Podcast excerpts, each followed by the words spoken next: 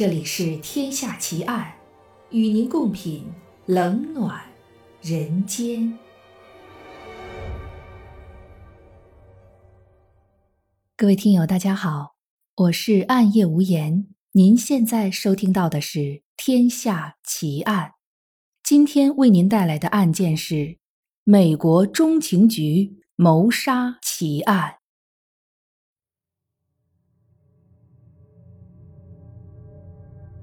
一九五三年十一月二十八日，美国纽约的斯塔特勒酒店，凌晨两点，正在值班的酒店经理阿曼德·帕斯托雷隐约听到玻璃被撞碎的声音，接着是一声重重的闷响。他跑出酒店，被眼前的一幕。惊呆了，路边横躺着一个人，他已经奄奄一息。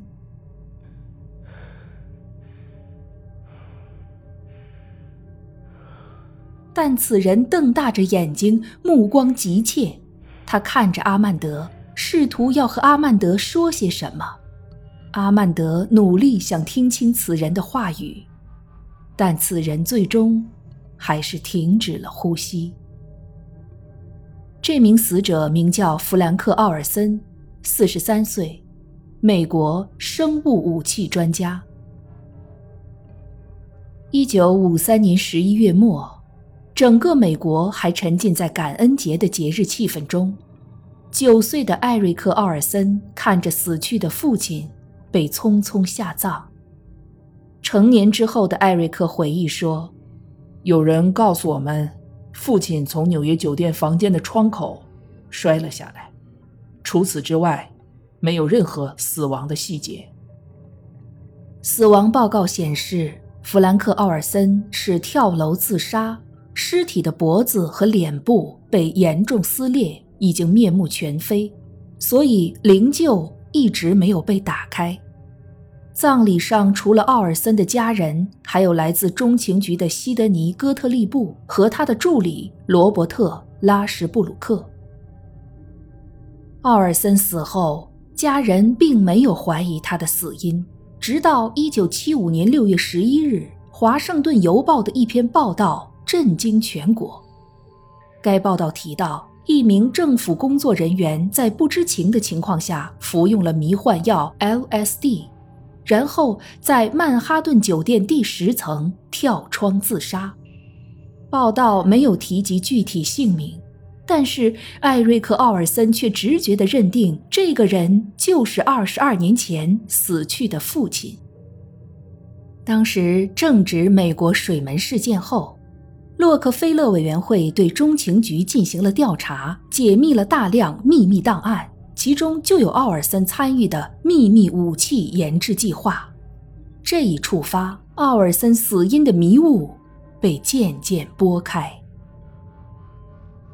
弗兰克·奥尔森出生于1910年，是美国马里兰州底特律堡实验室的一名生物武器专家。当时他正参与中情局的生化武器研制计划，其中就包括大脑控制武器研究计划。在电影《伯恩的身份》中，杰森·伯恩一出场就严重失忆。当伯恩将片段式的记忆连接起来，他才惊觉自己是中情局的特工，而且参加了一个代号为“黑石男”的人脑控制研究计划。试验特工被洗脑后会丧失原本的记忆，伯恩本人就是黑石男计划的最成功试验品。事实上。这部电影并非完全虚构。上个世纪五十年代冷战时期，美国中情局就展开过类似的人脑控制计划，并进行了大量人体实验。迷幻剂是这项计划的核心药物，这种药极易被人体吸收。服药两到三个小时之后，人就会出现幻觉，对自己的控制力下降。药效消失后，服用者。就会失忆。奥尔森当时也参与了这项计划，一九五三年，他作为中情局特别项目负责人之一，前往欧洲参观了多个生化武器研究中心。在那儿，他第一次目睹自己研发的武器被用于人体试验和虐囚，内心受到极度震撼。之后，奥尔森将自己目睹的一切告诉了当时和自己一起工作的精神科医生萨琴科。然而，萨琴科背叛了奥尔森的信任。他向情报机构报告，由于奥尔森对人体试验疑虑重重，可能会影响整个计划的安全。约翰·马克后来说，弗兰克·奥尔森了解大量非常机密的生物武器制造的详细计划。如果他对外公开这些计划，这对中情局将是一个隐患。最为担心奥尔森的是负责大脑控制项目的西德尼·戈特利布。一九五三年十一月十八日，也就是奥尔森死前的十天，他和六名同事一道参加中情局的秘密会议。出席的中情局代表正是西德尼·戈特利布和他的助手罗伯特·拉什布鲁克。十九日晚上，会议结束后，西德尼提议大家喝一杯庆祝，并亲自给奥尔森和同事每人倒了一杯白兰地酒。之后，奥尔森回到家中，妻子觉得他像变了一个人似的。儿子艾瑞克回忆说，他变得焦虑不安，并且说他犯了一个严重的错误，他想辞去工作。十一月二十四日，奥尔森提出辞职，但中情局不同意，并将他送到了纽约，还通知奥尔森的家人说，奥尔森精神失常，有暴力倾向，需要心理治疗。陪同奥尔森前往纽约的不是别人，正是拉什布鲁克。十一月二十七日晚上，奥尔森给妻子打了电话。在电话中，奥尔森表示自己这两天感觉好多了，他第二天就可以回家了。然而，就在挂断电话几个小时之后，奥尔森被发现摔死在酒店门口，而当时拉什布鲁克正和奥尔森住在同一间房间里。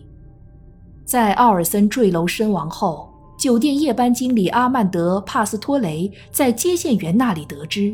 奥尔森刚死，拉什布鲁克就拨出了一个电话。帕斯托雷回忆说：“拉什布鲁克说他已经死了。”电话那头说：“哦，太糟糕了。”之后两人就挂断了电话。随着秘密档案的公开，一九七五年，中情局承认。在奥尔森参加的最后一次会议上，西德尼·戈特利布给奥尔森和同事们喝下的白兰地中掺有迷幻剂 LSD，但他仍然坚持认为奥尔森是自杀身亡，理由是当时服用迷幻药的不只是奥尔森一个人，而其他人却没有出现迷幻反应。一九七五年七月十三日。奥尔森一家收到当时的斯塔特勒酒店夜班经理阿曼德·帕斯托雷寄来的一封信。阿曼德在信中表示，他愿意提供一切可能的帮助。在后来的采访中，阿曼德说：“我不相信有人会选择冲破紧闭的玻璃窗跳楼自杀。当时，奥尔森的眼神似乎在告诉我，有人把他推出了窗外。”一九九四年，在父亲去世四十一年之后，为了寻找真相，艾瑞克决定挖出父亲的灵柩，开棺验尸。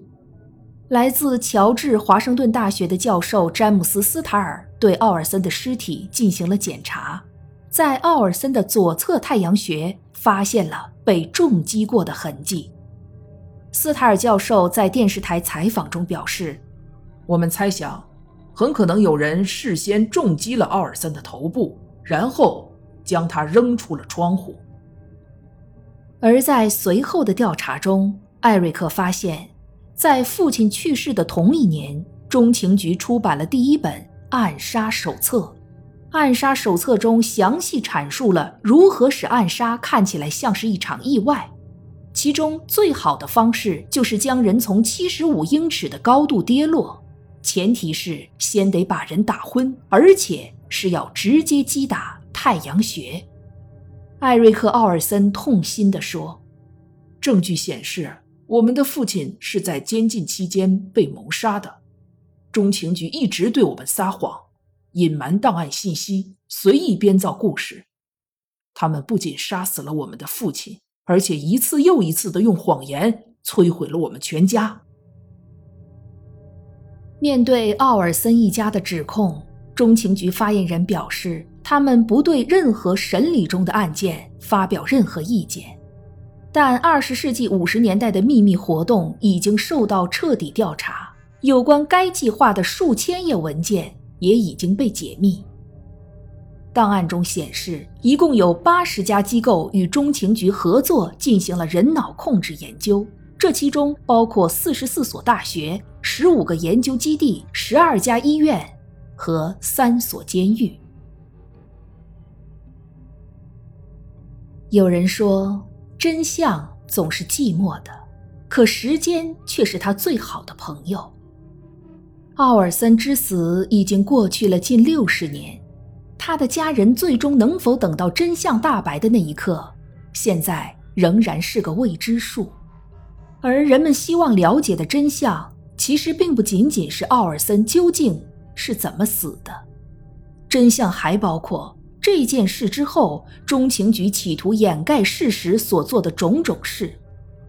人们希望了解过去的真相，是为了今天。和未来，虽然与奥尔森有关的那些生物人体试验都已经成为历史，但是我们仍然可以看到，在所谓的制度的保护之下，有人侵害正义和法律，掩盖罪行和丑闻。所有的这一切，一直到今天，仍然是困扰着美国中情局的现实噩梦。